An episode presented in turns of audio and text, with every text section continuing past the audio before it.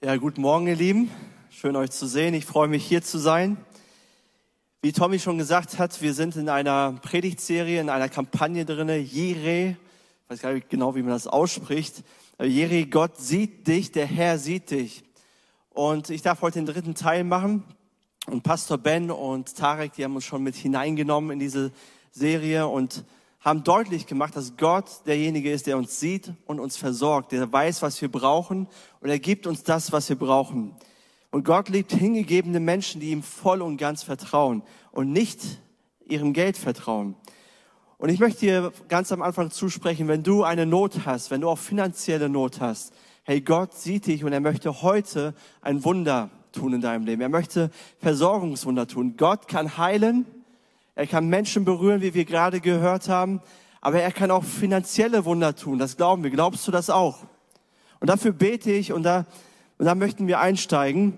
Und ich möchte ganz am Anfang einen Bibeltext lesen, eine Predigt von Jesus aus Matthäus 6, Vers 24 bis 34. Und wenn du magst, darfst du gerne dafür aufstehen, um das Wort Gottes zu lesen und zu hören. Dort heißt es, niemand kann zwei Herren dienen. Entweder er wird den einen hassen und den anderen lieben, oder er wird an dem einen hängen und den anderen verachten. Ihr könnt nicht Gott dienen und dem Mammon. Darum sage ich euch, sorgt euch nicht um euer Leben, was ihr essen und trinken werdet, auch nicht um euren Leib, was ihr anziehen werdet. Ist nicht das Leben mehr als die Nahrung und der Leib mehr als die Kleidung? Seht die Vögel unter dem Himmel an. Sie säen nicht, sie ernten nicht, sie sammeln nicht in den Scheunen. Und euer himmlischer Vater ernährt sie doch. Seid ihr denn nicht viel kostbarer als sie? Wer ist aber unter euch, der seiner Länge eine Elle zusetzen könnte? Wie sehr er sich auch darum sorgt. Ja, und warum sorgt ihr euch um eure Kleidung? Schaut die Lilien auf dem Feld an, wie sie wachsen. Sie arbeiten nicht, auch spinnen sie nicht. Ich sage euch, dass auch Salomo in aller seiner Herrlichkeit nicht gekleidet gewesen ist wie eine von ihnen. Wenn nun Gott das Gras auf dem Feld so kleidet, das doch heute steht und morgen in den Ofen geworfen wird, sollte er das nicht viel mehr für euch, für dich tun, ihr Kleingläubigen. Darum sollt ihr nicht sorgen und sagen, was werden wir essen, was werden wir trinken, womit werden wir uns kleiden. Nach dem allen trachten die Heiden. Denn euer himmlischer Vater weiß, dass ihr all dessen bedürft. Trachtet zuerst nach dem Reich Gottes und nach seiner Gerechtigkeit. So wird euch das alles zufallen. Darum sorgt nicht für morgen, denn der morgige Tag wird für das Seine sorgen. Es ist genug, dass jeder Tag seine Plage hat. Amen. Ich möchte noch beten. Danke, Herr, für dein Wort. Danke für diese starke Predigt, die du vor 2000 Jahren gehalten hast. Und danke, dass die uns immer noch trifft und berührt. Herr, wir danken dir, dass du auch heute durch diese Predigt sprechen möchtest, dass du Herzen berühren möchtest, Herr, und dass du Leben verändern möchtest. Wir bitten dich, Herr, dass wir, Herr, dass wir ein Wort von dir bekommen. Wir brauchen dich. Wir brauchen dein Wort. Wir öffnen unsere Ohren, wir öffnen unsere Herzen, damit du reden kannst und damit du wirken kannst. Amen. Amen. Ihr dürft gerne Platz nehmen. Wie wir schon gehört haben, Jesus hat oft über Geld gesprochen. In 16 von 38 Gleichnissen spricht Jesus über den Umgang damit.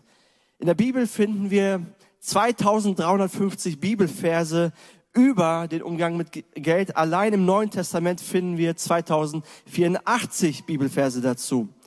Und hier sehen wir einen bekannten Ausschnitt über Finanzen aus der Bergpredigt. Und dieser Teil der Bergpredigt, der war damals relevant und aktuell. Er war schon immer relevant und aktuell und ist heute aktueller denn je, oder? Denn Jesus spricht unsere größten Sorgen an, die wir als Menschen haben können. Und das sind Versorgungsängste, Versorgungssorgen. Wie können wir unseren Lebensunterhalt bestreiten? Und wir leben in einer Zeit, wo sich viele Menschen Sorgen machen. Wir hören jeden Tag jetzt das Wort Inflation, Preissteigerung, Gaserhöhung, Blackout und wer weiß, was wir alles so hören. Und das macht uns Sorgen. Wie werden die nächsten Wochen und Monate werden? Wie kommen wir da durch? Kommen wir überhaupt über die Runden? Mieten werden erhöht. Herr, was sollen wir da tun? Und Jesus spricht da genau hinein und er möchte dir heute er möchte dich heute ermutigen. Er möchte dir heute neue Zuversicht und Perspektive geben. Und das Thema Finanzen ist umkämpft. Auch Jesus sagt, das Thema Finanzen ist ein zutiefst geistliches Thema und muss geistlich angepackt und gelöst werden. Und Jesus macht ganz zu Anfang deutlich in dieser Predigt, es gibt zwei Herren. Und der eine Herr heißt Mammon und der andere Herr ist Gott, unser himmlischer Vater.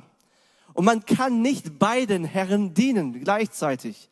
Man kann nicht beiden gleichzeitig vertrauen. Entweder dient man dem einen oder dem anderen. Entweder vertraut man dem einen oder dem anderen.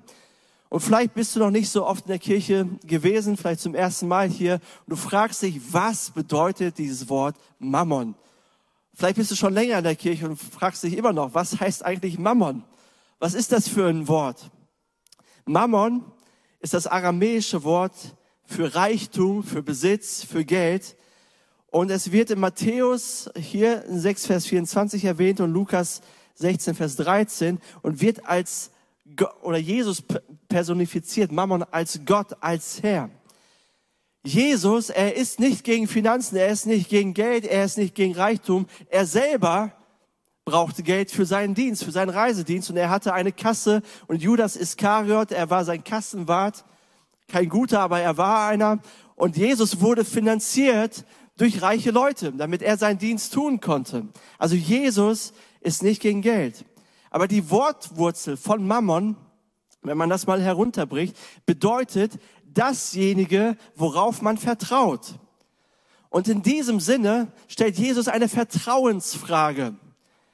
Und in diesem Sinne ist Mammon eine Macht der Finsternis, eine geistliche Macht, die uns von Gott wegziehen möchte, die uns das Vertrauen in Gott rauben möchte. Er ist ein Gegenspieler Gottes. Vielleicht so zwei Sätze, die von dem Gott Mammon inspiriert sind. Und zum einen, über Geld spricht man nicht. Kennt ihr diesen Satz?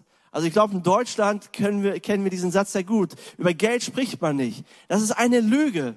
Wir müssen über Finanzen reden, weil sich so viele Menschen um Finanzen Sorgen machen.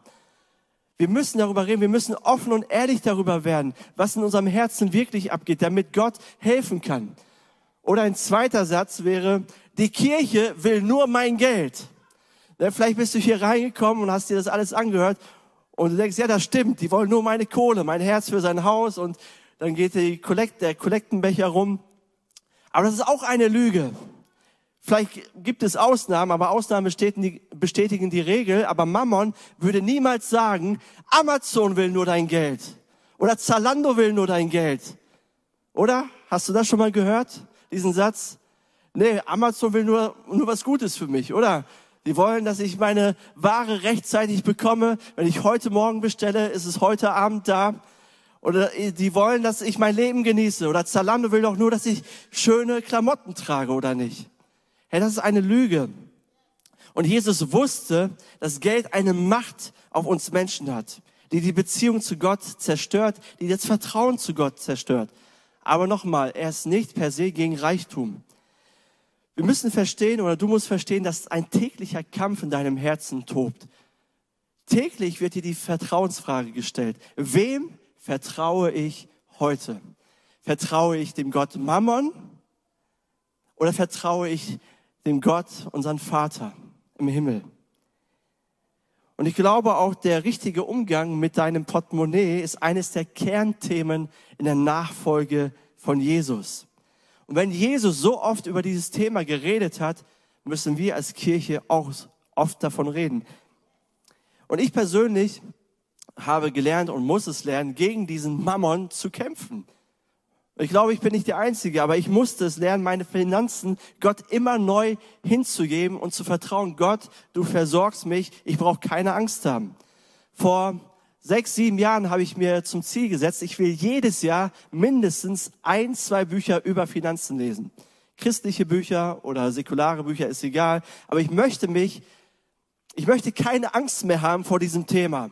Ja, über Geld spricht man nicht. Lass bloß die Finger davon. Das machen andere. Na, ich wollte mich damit auseinandersetzen, um einfach frei von Sorgen zu sein über Finanzen. Und so ist mir ganz am Anfang, ich weiß nicht wie, ganz am Anfang ein Buch in die Hände gefallen, das heißt Rente oder Wohlstand von Bodo Schäfer. Keine Ahnung, wie das in meine Hände kam. Es ist kein christliches Buch, aber wahrscheinlich nachdem ich meinen Rentenbescheid angeschaut habe und erstmal tief durchatmen musste, dachte ich mir, Junge, du musst was tun.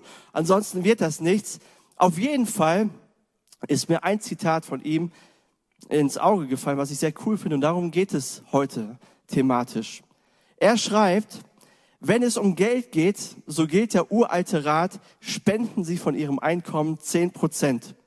Wenn Sie das wirklich tun, werden Sie feststellen, unterm Strich haben Sie mehr. Mehr Geld und mehr Glück. Vor allem aber fühlen Sie sich reich. Sie haben eine Überflussmentalität. Sie stellen fest, dass Sie mehr Geld haben, als Sie benötigen. Sie können abgeben. Und nur wer gibt, ist wirklich frei. Unser Leben ist ein Geschenk. Zu schenken ist darum die Essenz des Lebens. Leben ist geben. Wirklich reiche und glückliche Menschen helfen. Sie schenken und helfen. Wow. Das, über ihn kann man ja denken, was man möchte, aber das muss ich mir von ihm anhören, dass er so ist. Da kenne ich viele Christen, die sagen etwas ganz anderes oder behaupten etwas ganz anderes. Und der Satz, nur wer gibt, ist wirklich frei, ist doch ein Hammersatz, oder? Was für ein Mindset, was für eine Denkweise. Und ich möchte heute über den Zehnten reden. Zehn Prozent deines Einkommens gehören Gott. Und wenn du schon länger als Christ in der Kirche unterwegs bist, dann hast du bestimmt schon einiges darüber gehört. Ne, von gib deinen Zehnten, damit die Schleusen des Himmels sich öffnen und du gesegnet bist und du das Zehnfache von Gott zurückbekommst, bis hin zu der Zehnte, der gilt nicht mehr für Christen im Neuen Testament, sondern war damals im Alten Bund für das Volk Israel gedacht, damit ihr Wirtschaftssystem funktioniert. Ich stelle das ganz von, äh, zu Anfang klar, ich bin persönlich ein Befürworter des Zehnten, aber nicht auf gesetzliche oder pharisäerhafte Art und Weise. Das werde ich noch weiter erklären.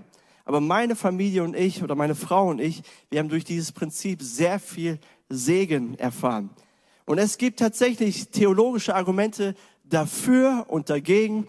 Und das kannst du alles finden bei Google. Kannst mal eingeben, der Zehnte, was denken Theologen dazu. Da wirst du Argumente dafür finden und dagegen finden. Und jedes Mal, wenn ich mir das durchlese, denke ich mir, ja, das klingt plausibel. Lese ich mir die Gegenseite durch. Ja, das klingt auch plausibel. Das ist alles richtig, richtig gut theologisch gearbeitet. Aber mein Ziel ist, nicht so sehr dich argumentativ zu überzeugen, sondern dein Herz zu gewinnen heute. Ich möchte dein Herz gewinnen. Denn ich glaube, dass das Geben des Zehnten eine Waffe gegen den Mammon ist.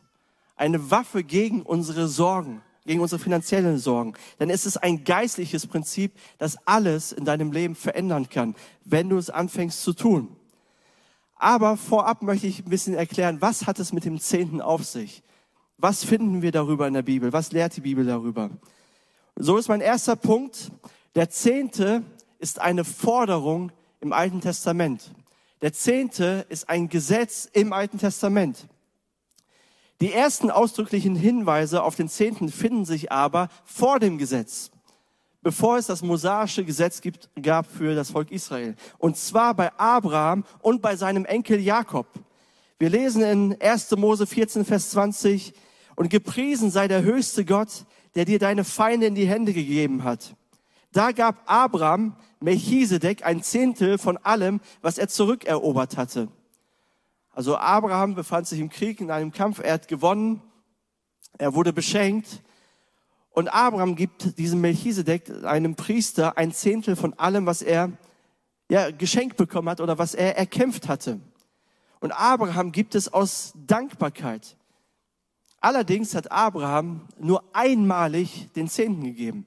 Also wir wüssten keine andere Bibelstelle, wo Abraham das nochmal gemacht hat, sondern nur in diesem Moment, als er gewonnen hat, als er beschenkt worden ist, hat er den Zehnten gegeben. So sagen oder so behaupten dann einige Theologen, dass Abrahams Zehnter nicht die Norm sein kann, weil er es nur einmal gemacht hat und nicht monatlich. Doch entscheidend ist nicht, wie oft Abraham den Zehnten gegeben hat, sondern seine Haltung ist entscheidend. Und seine Haltung war Dankbarkeit. Er hat es aus einem dankbaren Herzen gemacht. Bei Jakob, seinem Enkel, sieht es etwas anders aus. Wir lesen in 1. Mose 28, Vers 22, An der Stelle, wo ich den Gedenkstein aufgestellt habe, soll das Haus Gottes sein. Ich will dir den zehnten Teil von allem geben, was du mir schenkst. Der Satz, ich will dir den zehnten Teil von allem geben, was du mir schenkst, meint eine häufige, mehrfache Handlung. Immer wenn er was geschenkt bekommt, will er etwas geben. So geht Jakob eine Verpflichtung ein. Gott, wenn du mich beschenkst, gebe ich dir zehn Prozent davon ab. Aber auch hier ist nicht so entscheidend, wie oft Jakob etwas gibt, sondern seine Haltung wird deutlich. Und diese Haltung ist auch Dankbarkeit. Gott, du hast mich beschenkt, also will ich etwas zurückgeben. Ich will nicht alles für mich horten, sondern ich will etwas abgeben, weil ich dankbar bin, weil ich ein Beschenkter bin. Also die Haltung ist Dankbarkeit. Im mosaischen Gesetz gab es mehrere Zehnten. Es gab drei Zehnten insgesamt. Also es gab nicht nur einen, sondern drei. Es gab zum einen den regulären Zehnten, der war für die Leviten und Priester gedacht, die die Arbeit im Tempel, im Haus Gottes getan haben. Dann gab es einen Festzehnten, also für, für die Feier der vorgeschriebenen Feste. Und dann gab es einen Wohltätigkeitszehnten, der jedes dritte Jahr an die Leviten und die Gastarbeiter, die Waisen und die Witwen gegeben wurde. Also drei Zehnten. Und wenn das stimmt, dann mussten die Israeliten tatsächlich 23,3 Prozent ihres Einkommens abgeben. Also nicht nur 10 Prozent, sondern 23,3, wenn man das so ausrechnet. Und dadurch stellt sich dann die Frage, wenn der alttestamentliche Zehnte auch noch heute relevant ist, wie viel müsste man dann eigentlich geben? Also eher mehr als 10 Prozent. Und was wir noch finden im Alten Testament ist, dass die Abgabe des Zehnten für Gott eine ernstzunehmende Sache war. Wir lesen in Malachi 3, Vers 8, darf ein Mensch Gott betrügen? Ihr habt mich betrogen. Und dann fragt ihr noch, womit sollen wir dich betrogen haben? Ja, mit dem Zehnten und den Abgaben. Ihr seid verflucht, denn das ganze Volk hat mich betrogen. Also Gott nimmt den Zehnten total ernst. Für ihn ist das keine Lappalie, wenn man, wenn man den Zehnten nicht gibt sondern er wertet das als Betrug, als Raub und das einen Fluch nach sich zieht. Warum? Der Zehnte gehörte zuallererst Gott, damit er, damit die Leviten und Priester ihren Dienst tun konnten im Tempel, die Gott persönlich auserwählt hat und den Tempeldienst, den hat Gott persönlich ins Leben gerufen. Und damit der funktionierte, musste das Volk äh, den Zehnten geben. Soweit ein kurzer Überblick über das Alte Testament, was wir dort finden. Da finden wir sicherlich noch viel, viel mehr. Aber das ist mal so grundsätzlich. Wie sieht es im Neuen Testament aus? Und ich möchte jetzt nicht das Neue Testament mit dem Alten oder das Alte Testament mit dem Neuen Testament ausspielen, sondern ich glaube, dass Gott uns die Bibel gegeben hat und alles ist relevant für uns. Alles, das ganze Buch, das hatten wir, die Predigtserie. Nur meine Frage ist, wie haben die neutestamentlichen Autoren den Zehnten interpretiert? Wie hat die erste Kirche gelebt? Und das ist mein zweiter Punkt. Großzügigkeit ist im Neuen Testament der neue Lebensstil. Großzügigkeit ist im Neuen Testament der neue Lebensstil. Im Neuen Testament hat sich einiges verändert im Vergleich zum Alten Testament. Es gibt im Neuen Testament keine Leviten und keine Priester mehr. Und der Tempel wurde im Laufe der Jahre oder, oder ähm, und der Tempel wurde auch zerstört und spielte mit der Zeit keine Rolle mehr für die ersten Christen. Und jetzt sagen einige, okay, aus diesem Grund gilt der Zehnte nicht mehr für heute, denn es gibt keine Priester und keine Leviten mehr und es gibt auch keinen Tempel mehr. Denn im Neuen Testament sind wir alle königliche Priester, oder? 1. Äh, Petrus 2, Vers 9. Wir sind alles Priester vor dem Herrn. Und es gilt das allgemeine Priestertum. Das habe ich mir so gedacht, okay, wenn man das so argumentiert, dann müssten wir ja uns gegenseitig den Zehnten zustecken, oder? So, ich gebe dir meinen Zehnten, du gibst mir deinen Zehnten. Ich glaube, wir sind ja alles Priester. Aber dann hätte ich gerne den Zehnten von den Millionären hier. Gibt's dir Millionäre? Ich hätte gerne deinen und du darfst dann meinen haben. Oder man sagt, okay, ähm, es gibt keine, es gibt kein Tempel mehr und Gebäude hat uns Jesus auch nicht aufgetragen zu bauen und so. Das brauchen wir nicht. Wir können uns in Häusern versammeln.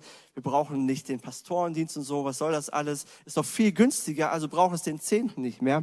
Und diese Argumentation wäre richtig, wenn der Zehnte für Menschen wäre oder für die Kirche wäre. Aber der Zehnte ist nicht zuerst für die Kirche oder eine Organisation oder für Menschen, sondern für Gott. Dieses Prinzip gilt auch im Neuen Testament. Es ist alles zuerst für Gott. Hat Jesus etwas zu diesem Thema gesagt? Jesus hat viel über Finanzen gelehrt, aber er hat nicht so viel über den Zehnten gelehrt. Das muss man auch sagen.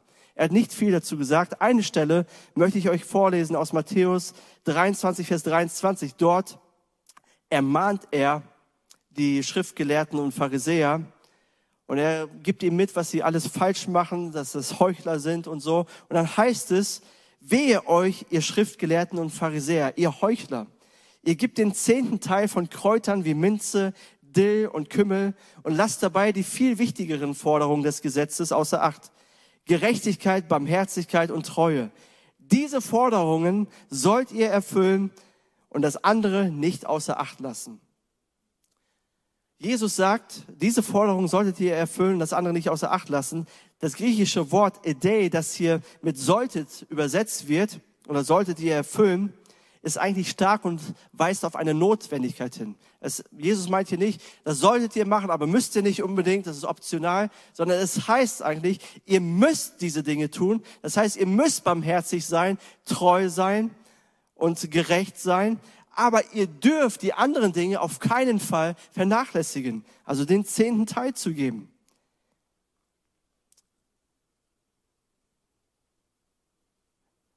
Es gibt wichtigere Themen als den Zehnten. Deswegen predigen wir nicht jeden Sonntag darüber, sondern ab und zu mal, ab und an mal.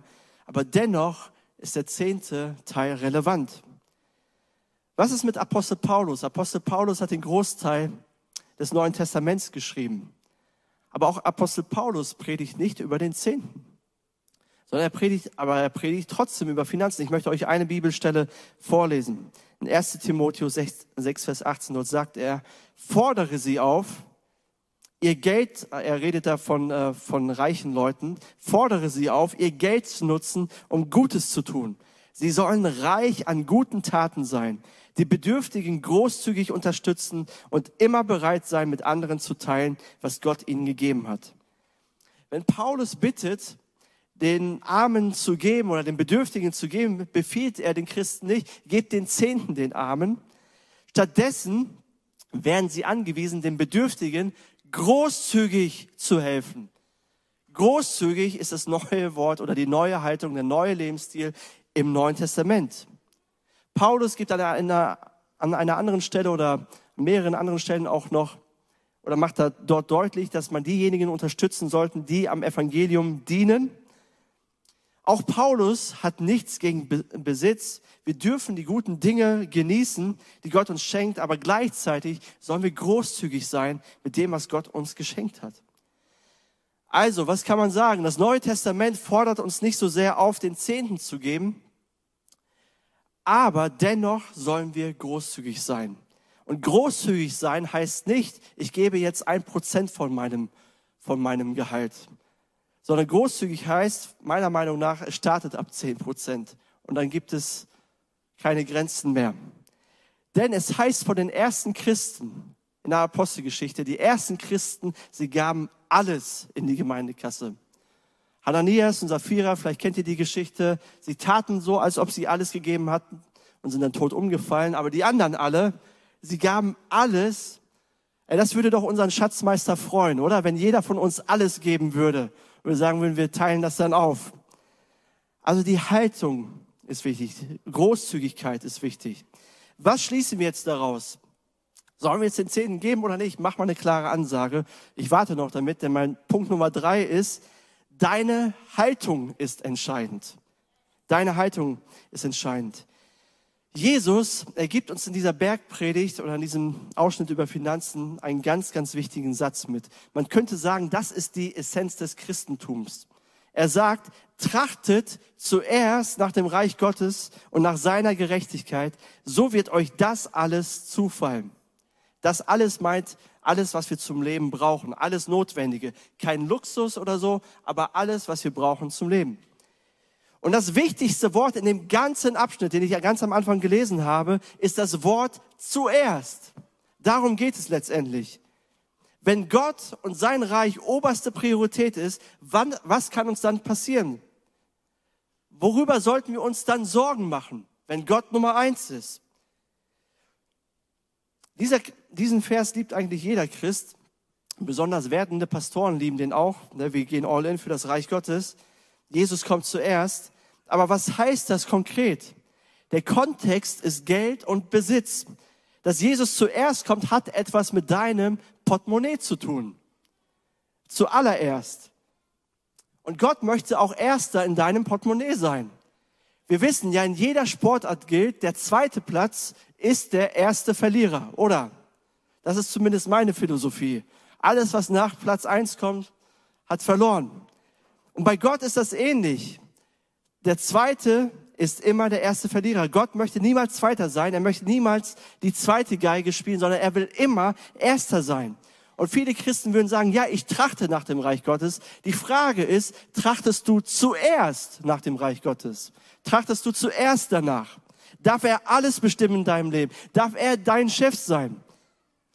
Und das Prinzip Gott zuerst finden wir aber auch schon im Alten Testament, auch in Bezug zum Zehnten. Dort heißt es in Sprüche 3, Vers 9 bis 10, Ehre den Herrn mit deinem Gut, mit deinem Besitz und mit den Erstlingen all deines Einkommen. So werden deine Scheunen voll werden und deine Kelter von Wein überlaufen. Erstlinge, das Wort ist ein Synonym für den Zehnten. Das war, das ist damit gemeint. Wenn Gott zuerst kommt, gebe ich ihm auch zuerst meinen Zehnten. Und wenn Gott der Erste in unserem Leben ist, kommt alles andere in Ordnung. Wenn Gott nicht an erster Stelle steht, ist alles nicht in Ordnung in unserem Leben. So, wenn es jetzt um deine Finanzen geht, woran denkst du zuerst? Ganz ehrlich du bekommst dein Gehalt oder du schaust auf dein Konto, woran denkst du zuerst? Denkst du zuerst an die nicht gezahlten Rechnungen? Denkst du an deine Versorgung? Denkst du an deine Ausgaben? Denkst du an deine Wünsche? Denkst du an deinen nächsten Urlaub? Denkst du an deinen Sparvertrag? Denkst du an deine Schulden? Woran denkst du zuerst? Was bedeutet es, Gott an die erste Stelle der Finanzen zu stellen? bring mindestens zehn Prozent deines Einkommens zuerst zu deinem Hohepriester Jesus. Investiere zuerst in das Reich Gottes. Bevor du an deine Ausgaben denkst, bevor du an deinen Lifestyle, Lifestyle denkst, frage dich zuerst, wie kann ich in das Reich Gottes zuerst investieren? Wie kann ich zuerst in das Reich Gottes investieren? Meine Frau und ich, wir investieren zuerst in das Reich Gottes, indem wir Jesus zehn Prozent, mindestens zehn Prozent unseres Einkommens in die oder durch die Hobkirche geben. Denn in der Hobkirche sagen wir, wir geben nicht in die Kirche, sondern durch die Kirche. Damit implizieren wir das. Hey, der Zehnte gehört nicht der Kirche oder irgendwelchen Pastoren oder irgendwelchen Menschen, sondern der Zehnte gehört Gott. Aber wir brauchen die Hobkirche, um Gott unsere Dankbarkeit auszudrücken oder wo auch immer du zu Hause bist, in welcher Kirche auch immer. Und warum geben wir 10% in die Ortsgemeinde hier und warum nicht in eine andere Kirche oder warum nicht in eine andere Stiftung? Zum einen, weil das hier unser geistliches Zuhause ist. Aber zum anderen gehen wir hier rein, weil sich Jesus entschieden hat, seine Kirche zu bauen, sein Reich zu, zu erweitern, sein Reich zu bauen, indem er Kirche baut. Er liebt seine Kirche, er liebt seine Braut. Jesus und die Kirche sind eins und sie sind unzertrennlich.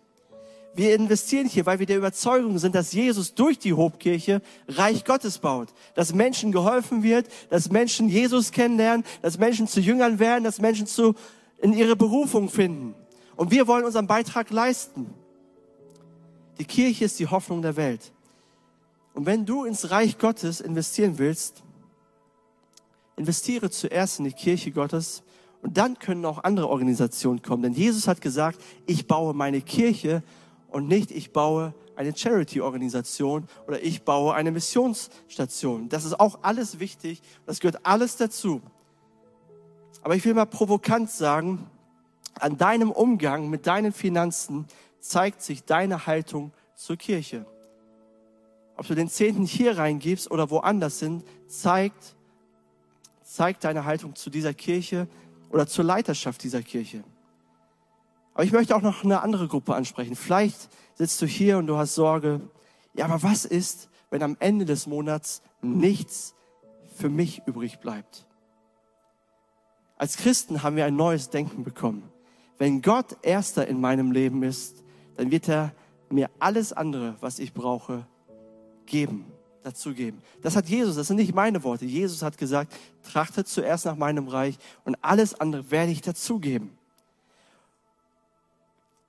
Warum sollten wir geben? Paulus, er schreibt die Motivation oder die Motive dahinter. Er sagt in 2. Korinther 8, Vers 9, ihr kennt ja die große Liebe und Gnade von Jesus Christus, unserem Herrn.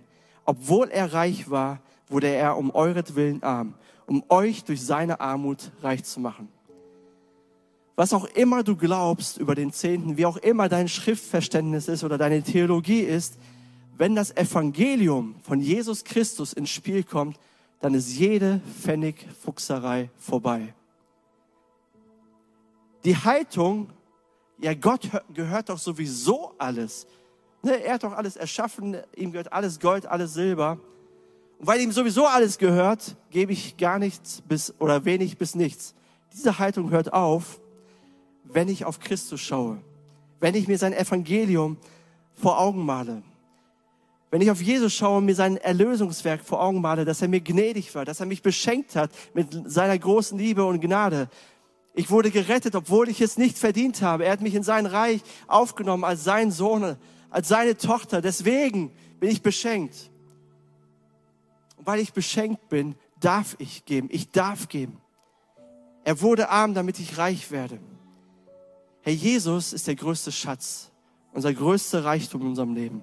Und wenn er das ist, werde ich ein neues Denken bekommen und werde ich großzügig sein. Und für viele von uns bedeutet das, mehr zu geben als 10 Prozent, sondern und eher an die 20 Prozent zu gehen. Und aus diesem Grund dann aber auch bescheidener zu leben. Und du sitzt hier und denkst, ja, wenn ich aber 10, 10 Prozent oder 5 Prozent gebe von meinem Einkommen, dann kann ich einmal weniger die Woche einkaufen gehen weil die Lebensmittelpreise, die schießen durch die Decke.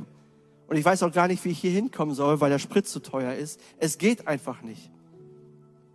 Und ich möchte aus meinem, also von mir persönlich sagen, man wird sich nie bereit fühlen, zehn Prozent zu geben, weil man immer zu wenig hat. Weil man immer zu wenig hat. Wir werden nie bereit sein. Wir müssen einfach anfangen. Denn wir geben nicht, weil wir haben, sondern wir haben, weil wir geben. Das ist das Königsreichsprinzip. Wir haben, weil wir geben. Und ich möchte mit einer Geschichte enden, die ich gehört habe von einem, ja, von einer Kirche oder von einem Pastor. Und diese kleine Kirche hatte einen Gastsprecher zu besuchen. Dieser Gastsprecher hat ja richtig gut über den Zehnten gesprochen, über Großzügigkeit. Und am Ende des Gottesdienstes kommt der Pastor von dieser kleinen Kirche zu dem Gastsprecher und sagt, er hat eine richtig starke Predigt über Finanzen, aber die letzten Monate waren es meiner, war es meiner Familie und mir nicht möglich, den Zehnten ins Haus Gottes zu bringen, weil wir einfach so viele Rechnungen hatten. Es ging einfach nicht. Es war einfach nicht möglich. Daraufhin sagt der Gastsprecher zum Pastor, okay, tu mir eingefallen, wir, wir probieren das mal aus lege mal, bevor du deine Rechnung bezahlst, leg mal zehn Prozent deines Einkommens zur Seite für ein Jahr lang und gib es ins Haus Gottes. Gib es Gott und gib es ins Haus Gottes, gib es in seine Kirche. Und wenn du dann deine Rechnungen nicht bezahlen kannst, aufgrund dessen, weil du den Zehnten gibst, dann rufst du mich an, gibst mir Bescheid und ohne Rückfragen werde ich deine offenen Rechnungen begleichen und bezahlen. Das ist auch ein Deal, oder? Ich hätte überlegt, mache ich auch diesen Deal heute, aber ich fühle mich noch nicht so inspiriert dazu. Auf jeden Fall ist er diesen Deal eingegangen. Und ein Jahr lang hat dieser Pastor nicht angerufen bei dem Gastsprecher. Nach einem Jahr ruft er dann an und sagt, hey, ich habe ein Jahr lang nicht angerufen. Weißt du warum? Weil ich niemals Mangel hatte. Es war mathematisch nicht möglich, aber Gott hat das irgendwie gemacht, dass ich niemals Mangel hatte. Und der Gastsprecher sagt zu ihm, ey, preist dem Herrn, das ist ja richtig gut, richtig gute Geschichte. Aber eine Rückfrage habe ich. Warum hast du mir mehr geglaubt als Gott? Warum hast du meinen Worten mehr vertraut als Gottes Worten?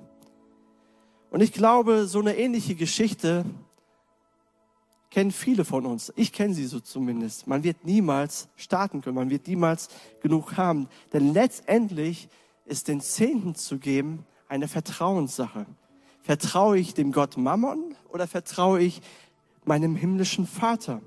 Und Vertrauen oder unserem himmlischen Vater zu vertrauen, hat immer etwas mit Mut zu tun. Ich muss einen Schritt aufs Wasser machen und schauen, ob das funktioniert. Gott fordert uns ein einziges Mal auf in der Bibel, ihn zu prüfen, ihn zu testen. Und das ist auch ein Bereich des Zehnten. Malachi 3, Vers 10 heißt es, bringt den kompletten zehnten Teil eurer Ernte ins Vorratshaus, damit es in meinem Tempel genügend Nahrung gibt. Stellt mich doch damit auf die Probe, spricht der allmächtige Herr, ob ich nicht die Fenster des Himmels für euch öffnen und euch mit unzähligen Segnungen überschütten werde. Stellt mich doch auf die Probe. Und dieses Angebot möchte ich dir heute auch machen. Nicht, weil das meine Worte sind, sondern weil das Gottes Worte sind. Ich möchte dir das nicht aufdrängen. Es ist, Gott hat viel, viel Gnade. Und es ist auch, letztendlich ist es Gnade. Aber ich möchte dich ermutigen, bete mal zu Gott oder bitte Gott mal, dir zu helfen, ihm zu vertrauen. Du kannst ganz ehrlich sein vor Gott. Gott, ich glaube, aber hilf meinem Unglauben. Da ist so viel Unglaube drin, so viel Misstrauen. Ich weiß nicht, ob das wirklich funktioniert. Aber das ist eine Sache zwischen dir und Gott. Vertraust du ihm oder nicht? Steig aus dem Boot, geh aufs Wasser und prüfe Gott, ob er sich an sein Wort hält. Es ist sein Wort. Amen. Herr, lass uns zusammen aufstehen und beten.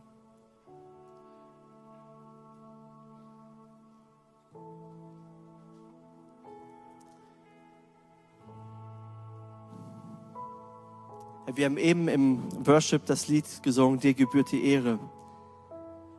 Und es wäre cool, wenn wir dieses Lied gleich nochmal singen würden, weil ich glaube, manche sind hier, die ein Wunder brauchen in ihrem Leben, ein Versorgungswunder. Und ich habe so ein paar Prinzipien weitergegeben, das wird auch helfen.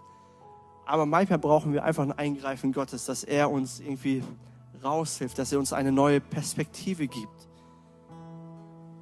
Und vielleicht bist du, steckst du so viel oder so in den Schulden drin und du weißt gar nicht, wie du rauskommst. Und du hast den Satz immer im Kopf, über Geld spricht man nicht, über Geld spricht man. Und wenn ich das jemandem sage, das ist so peinlich, ich werde mein Gesicht verlieren. Dir möchte ich sagen, wir beten heute zu Gott, dass er ein Wunder, Wunder tut, aber du brauchst auch jemanden, der dir da raushilft, der dir einfach, der dir einfach hilft. Und ich glaube, wir haben sowas in der Hauptkirche und melde dich einfach bei uns, wir würden dir gerne weiterhelfen dass du da rauskommst. Weil nichts ist schlimmer, als tief in den Schulden zu stecken und nicht zu wissen, wie man da rauskommt. Und aber kein, mit keinem darüber zu reden, weil man sich so schämt. Und Gott möchte diese Scham von dir nehmen. Und er möchte sagen, ich will ein Wunder tun. Aber vielleicht bist du so besorgt über die nächsten Monate. Und du weißt nicht, wie du das alles handeln sollst. Du bist kein Millionär oder dein Einkommen ist so gering. Und da möchten wir einfach beten und Gott vertrauen, dass er ein Wunder tut in deinem Leben, wie auch immer er das tun wird. Jesus, wir bitten dich um dein Eingreifen, Herr.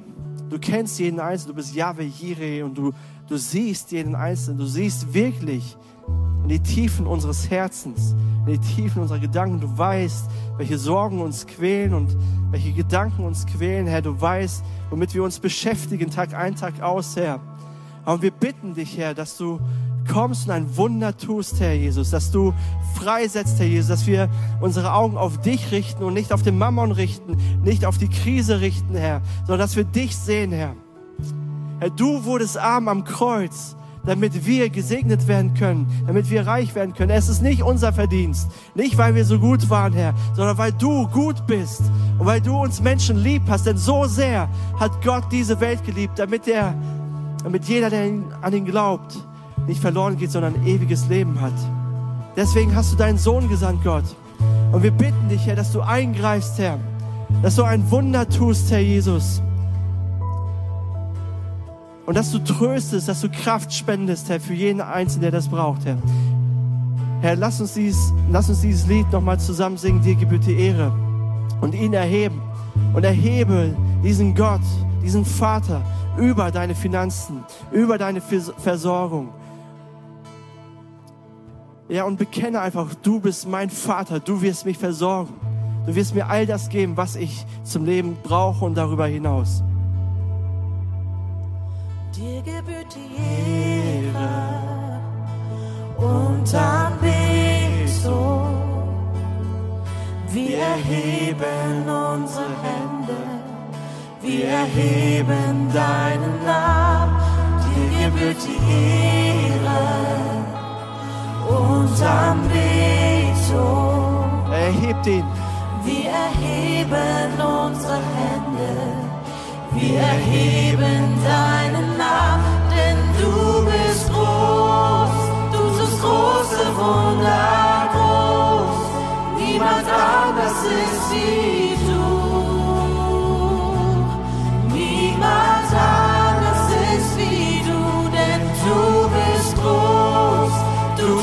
große Wunder groß. Niemand anders ist wie du.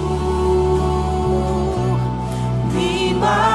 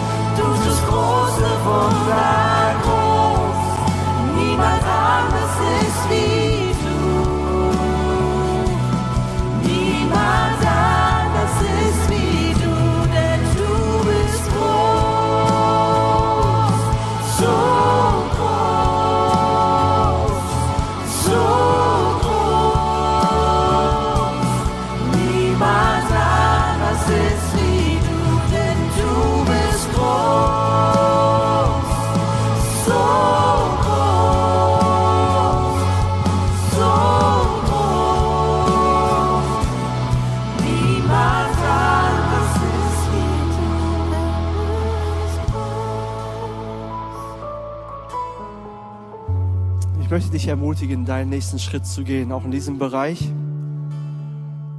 Und wenn du aufs Wasser gehst, dann darfst du wissen, dass Jesus mit dir auf dem Wasser ist, dass er auf dich wartet. Und er ermutigt dich heute, vertrau mir, mein Kind, vertrau mir. Ich werde dich nicht im Stich lassen. Komm auf mich zu. Ich möchte jetzt noch eine viel, viel wichtigere Frage stellen. Und jetzt nicht etwas mit deinen Finanzen zu tun, sondern mit deinem Herzen. Jesus hat gesagt, trachtet zuerst nach meinem Reich. Und ich will, dir, will dich fragen, ist Jesus Nummer eins in deinem Leben? Hast du ihn jemals zu Nummer eins in deinem Leben gemacht? Hast du jemals eine persönliche Entscheidung für diesen Jesus getroffen und ihm gesagt, Jesus, ich möchte dir nachfolgen. Ich möchte dir dienen. Ich möchte dir treu sein. Ich möchte, dass du mein Gott bist, dass du der Chef bist in meinem Leben, dass du das Sagen hast. Ich gebe dir mein Herz. Mit allem, was ich bin, mit allem, was ich habe, alles gehört dir, ich folge dir nach. Dann weißt du, Jesus hat alles für dich gegeben. Er hat sein Leben am Kreuz für dich gegeben. Er hat sein Blut für dich vergossen, damit du Vergebung deiner Schuld und Sünde bekommen hast, bekommen kannst. Damit du neu anfangen kannst, damit du neu starten kannst, damit du neues Leben hast vor allen Dingen, damit du eine neue Hoffnung hast. Damit du wissen darfst, das Beste kommt noch. Er hat alles für dich aufgeopfert. Das Einzige, was du jetzt noch tun musst, ist einzuschlagen und zu sagen, ja Jesus, ich will das auch. Ich will, dass du der Herr in meinem Leben bist. Ich will, dass du Nummer eins bist.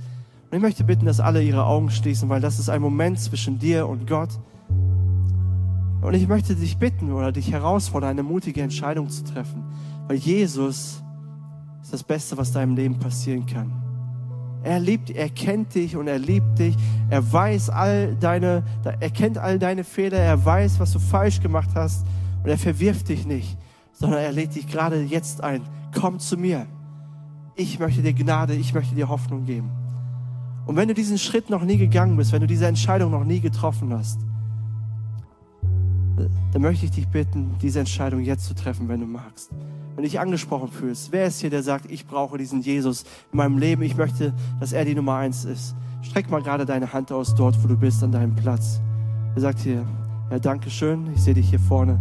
Sehr gute Entscheidung. Wer sagt noch, ich brauche Jesus, ich will, dass er die Nummer eins ist in meinem Leben.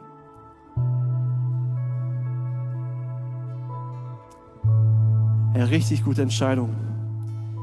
Und wir werden jetzt zusammen beten und Kirche, ich möchte euch auch bitten, mir nachzusprechen. Ich werde ein Gebet vorformulieren und sprich es einfach mit deinem Herz nach. Wenn du dich nicht getraut hast zu melden, überhaupt kein Problem. Gott sieht dein Herz an und er weiß, wie du es wirklich meinst. Okay, wollen wir das tun? Zusammen beten? Ich spreche das Gebet hier vor und du darfst es gerne nachsprechen und dann feiern wir zusammen. Jesus, ich danke dir, dass du mich liebst. Ich danke dir, dass du für mich gestorben bist. Danke, dass du meine Sünden vergeben hast. Heute gebe ich dir mein Leben. Von heute an sollst du die Nummer eins sein in meinem Leben. Ich will dir nachfolgen. Ich will dir treu sein. Ich will dir dienen. Ich liebe dich, Jesus. Ich brauche dich in meinem Leben. Du bist von nun an der Herr meines Lebens. Amen. Hey, lass uns mal einen kräftigen Applaus geben dafür.